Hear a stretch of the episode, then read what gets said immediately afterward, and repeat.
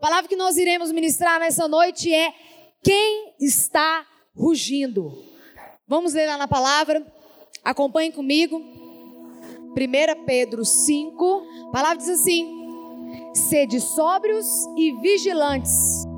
O diabo, vosso adversário, anda em derredor, como um leão que ruge, procurando alguém para devorar. Resisti-lhes firmes na fé, certos de que sofrimentos iguais aos vossos estão se cumprindo na vossa irmandade espalhada pelo mundo. Ora, o Deus de toda graça, que em Cristo vos chamou à sua eterna glória, depois de terdes sofridos por um pouco, ele mesmo vos há de aperfeiçoar, firmar, fortificar e fundamentar. Declara assim comigo: eu sou firme. Fala mais forte, fala eu sou firme. Fortificado e fundamentado através da palavra da fé. Fala assim: eu creio. Fala mais forte. Levanta sua mão direita e fala assim: eu creio que a palavra do Senhor tem o poder de mudar a minha vida. Por isso eu declaro que nessa noite eu sairei desse ambiente ainda mais fortificado, ainda mais fortalecido e firme na palavra de Deus. Aleluia! Glória a Deus, amém? Então, nós lemos aqui que a palavra de Deus fala que o diabo, que é o inimigo, ele anda ao nosso derredor. Mas ele anda o quê? Rugindo como um leão. Mas o diabo é um leão? Não. Na verdade, o leão que nós temos é o leão da tribo de Judá, é o leão dos leões, dos leões, né? O rei dos reis, que é o nosso Senhor Jesus. Então presta bem atenção. O diabo ele pode estar até ao nosso derredor, rugindo, gritando, mas na verdade, tudo que ele fala, tudo que ele grita é uma mentira, é uma falácia. Então presta bem atenção. Eu estava até lembrando daquela música. Como um leão que ruge, o diabo quer nos devorar. Está buscando brechas para destruir, roubar e matar. Não é pela nossa força que podemos vencer. Maior é Jesus em nós, vem nos socorrer. Eu acho que é isso, ou fortalecer? Alguma coisa assim. Hã? Defender. Maior é Jesus em nós, vem nos defender. Mas por que, que eu acho essa música interessante? Eu lembro que eu cantava essa música na célula. Eu tinha nove anos de idade, eu amava tanto essa música que eu ficava lá, como um leão que ruge o diabo. Eu achava o máximo essa música. Diante do trono, né? Quem é da época do Diante do Trono, eu acho que cantava todas as músicas do Diante do Trono, na cela, na igreja. Eu acho que só cantava essas músicas. Mas por que, que eu acho essa música o máximo? Na verdade, eu lembrei dessa música quando eu estava lendo a palavra de Deus. Porque o leão, na verdade, o diabo, ele ruge como leão, tentando nos devorar. Mas aí na música fala: "Mas não é pela nossa força que iremos vencer". Jamais será pela nossa força, jamais será por aquilo que nós iremos fazer. Na verdade, nós precisamos é confiar que quem já venceu por nós é o nosso Senhor Jesus. Amém? Por isso, quando o diabo ele ruge como um leão, você tem que ter percepção. Ele pode até rugir, ele pode até gritar, mas a voz do Senhor que habita dentro de mim, ela fala muito mais alto. A palavra diz assim: porque as armas da nossa milícia não são carnais, e sim poderosas em Deus para destruir fortalezas, anulando o que? Sofismas e toda altivez que se levante contra o conhecimento de Deus e levando cativo todo pensamento à obediência sua. A obediência de quem? A obediência de Cristo. Então presta bem atenção. Primeiro aqui fala que as nossas armas, elas não são carnais, ou seja, elas não são naturais. Então tem pessoas que creem que às vezes um, um copo, é, a água abençoada ou o sal grosso, aquilo ali é poderoso, é sua arma, mas na verdade não é. Na verdade, as nossas armas, elas são espirituais, elas não são físicas, elas não são carnais. Mas preste bem atenção. Onde que o diabo ele age na nossa vida? O diabo ele age na nossa mente. E toda vez que o diabo ele age na nossa mente é jogando o quê?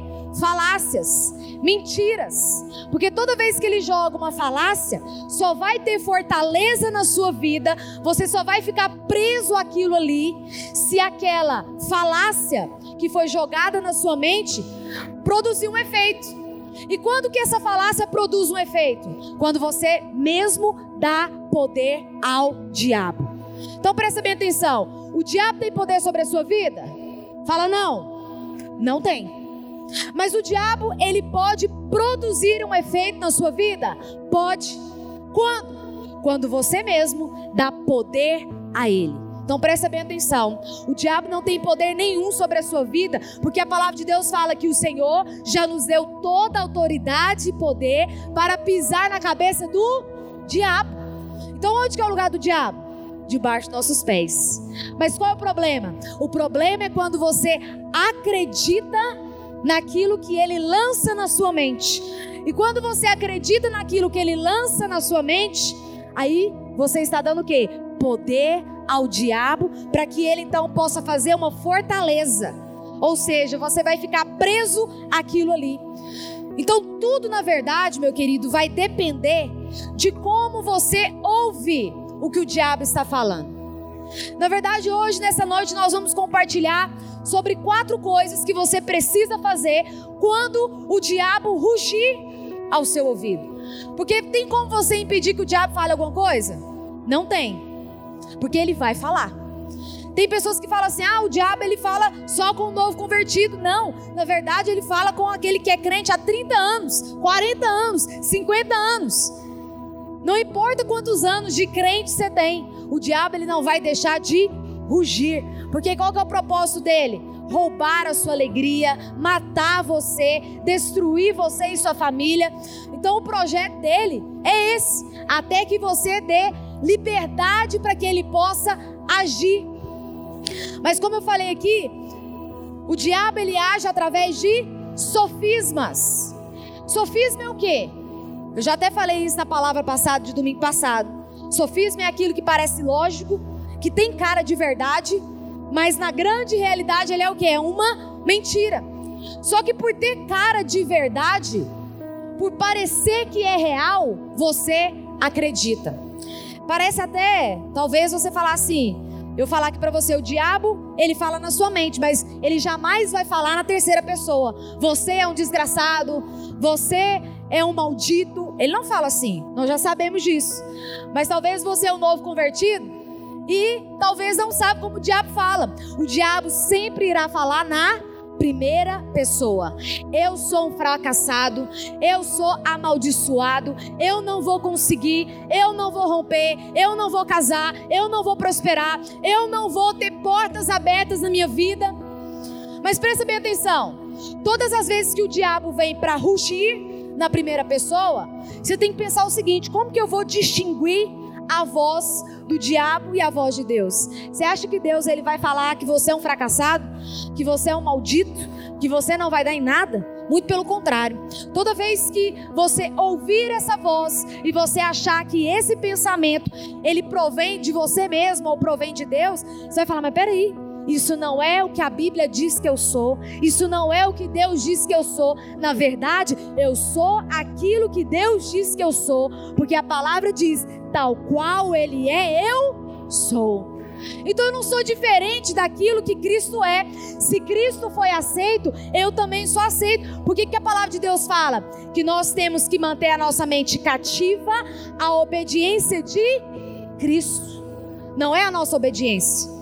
Então é porque eu sou confiado que Cristo obedeceu, a obra já foi consumada, eu posso me chegar diante do Pai, confiado nessa obediência e falar: Eu também sou filho amado, porque o Senhor tem prazer em Cristo, Ele habita dentro de mim. Se Cristo não tem enfermidade, eu também não tenho. Ele é abençoado, eu também sou, porque tal qual Ele é, eu sou.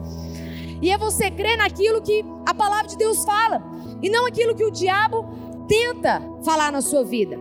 Mas qual que é a maior sofisma que o diabo coloca na sua mente? Na verdade, o que ele mais fala na sua mente é para enganar você, para mexer com a sua identidade.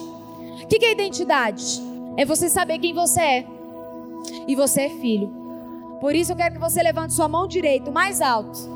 E você, fala, e você vai falar assim comigo: Eu creio que eu sou filho e filho muito amado. Amém? Essa é a sua identidade. Mas qual que é o problema? O problema é que todas as vezes que o diabo ele vem colocar rugir na sua mente ou lançar setas na sua mente é para mexer com a sua identidade. Eu quero dar alguns exemplos aqui para os irmãos, para que os irmãos possam entender. Essa questão de identidade, irmãos, é algo muito poderoso. Certa vez eu estava conversando com uma pessoa, e essa pessoa homossexual. E qual que é a questão? O homossexualismo ela é vítima de uma sofisma, de uma sofisma na mente. Que, eu já falei para vocês, sofisma é aquilo que parece que é uma verdade, mas é uma mentira. Então presta bem atenção. Nós repetimos aqui que nós somos filhos amados de Deus. E certa vez conversando com uma pessoa então que é homossexual, ela fala: "Não, mas eu nasci assim. E aí a gente falava, mas você crê que você é assim? Você crê que Cristo é assim? Não, eu creio que Cristo é poderoso, que Ele é filho, que Ele é amado, mas eu não sou, porque na verdade eu tenho esses sentimentos desde que eu nasci, desde que eu era criança. Esses sentimentos vêm sobre a minha vida. E aí a gente conversando, falando para ela, falou assim: Pois é, mas você crê que a sua identidade não é essa, porque se Cristo não é assim, você também não é, porque tal qual ele é, você é. Então presta bem atenção. O diabo ele vem para deturpar a sua identidade, para enganar as pessoas. E o problema do homossexualismo é o quê? Que a pessoa ela acredita naquilo. Ela crê que realmente ela é aquilo por causa do sentimento. E sabe o que acontece? Quando a pessoa fala, eu nasci assim, eu sinto que eu sou assim, não tem como eu viver de outra forma, ela está conformando com os sofismas que foram colocados na mente dela e ela fica presa em uma fortaleza. Esse é o problema. O problema é que a pessoa fica presa em uma fortaleza porque ela mesma acreditou naquilo que o diabo rugiu no ouvido dela. Então o que, nós precisamos falar? O diabo, toda vez que ele fala que você é algo que é contrário à palavra de Deus, você deve abrir a sua boca e falar: Não, eu sou conforme Cristo é, tal qual Ele é, eu também sou. Amém? Então, como eu estava falando, o problema do homossexualismo é que a pessoa crê daquela forma e se ela, como a gente sempre fala, se você tem uma crença errada, você também vai ter um comportamento errado. Mas eu não falo só disso, não. Vamos pegar aqui uma pessoa que tem uma doença e ela crê que aquela doença tem que ficar no corpo dela, que ela já acostumou. Direto eu falo sobre isso. Tem pessoas que têm doença de estimação. Porque ela já acha que aquela doença ali é dela mesma, que ela nasceu com aquilo, que ela vai morrer com aquilo, que às vezes são coisas pequenas, como por exemplo uma rinite, uma dor de cabeça, uma cólica, que a pessoa acha normal ter aquilo. Por quê? Porque ela crê que aquilo é dela, que é para ela. Então, na verdade, qual é o grande problema? O diabo ele vem, ele gera, na verdade, ele ruge no seu ouvido, lançando pensamentos na sua mente. E ao invés de você ter uma postura de vencedor, porque quem é o vencedor? Aquele que entende que a batalha é na mente. Se você entende que a batalha é na mente, você precisa travar a batalha onde? Na sua mente. Você fala, peraí, esse pensamento aqui, ele não provém de Deus, porque a palavra fala que ele levou sobre si todas mas é todas as minhas enfermidades. Então, se hoje eu tenho uma rinite, se hoje eu tenho cólica, dor de cabeça, isso não faz parte de mim, porque na verdade Cristo já levou. Se Ele levou, eu não tenho que ficar padecendo nessa doença, eu não tenho que ficar sofrendo isso aqui. Quando você sofre, é porque na verdade você está acreditando naquela mentira. Ou seja, naquela falácia que o diabo colocou na sua mente. E como eu falei aqui, você crê porque como o diabo ele fala na primeira pessoa, você acha que aquilo ali é você mesmo, que você chegou em uma conclusão lógica. Ah, eu já tomei remédio, eu já fui ao médico, eu já fiz um monte de coisa. Então, essa doença aqui é para eu ficar com ela mesmo. Ou então, a maneira como eu estou é para eu permanecer assim, porque a minha vida nunca muda. Porque você crê que aquilo ali é o certo para sua vida. Mas isso é o que? O diabo rugindo ao seu derredor. É o diabo jogando seta na sua mente e você tendo uma postura de uma pessoa que não é vencedor. Porque o vencedor ele tem percepção de que a batalha é na mente e ela precisa ser travada.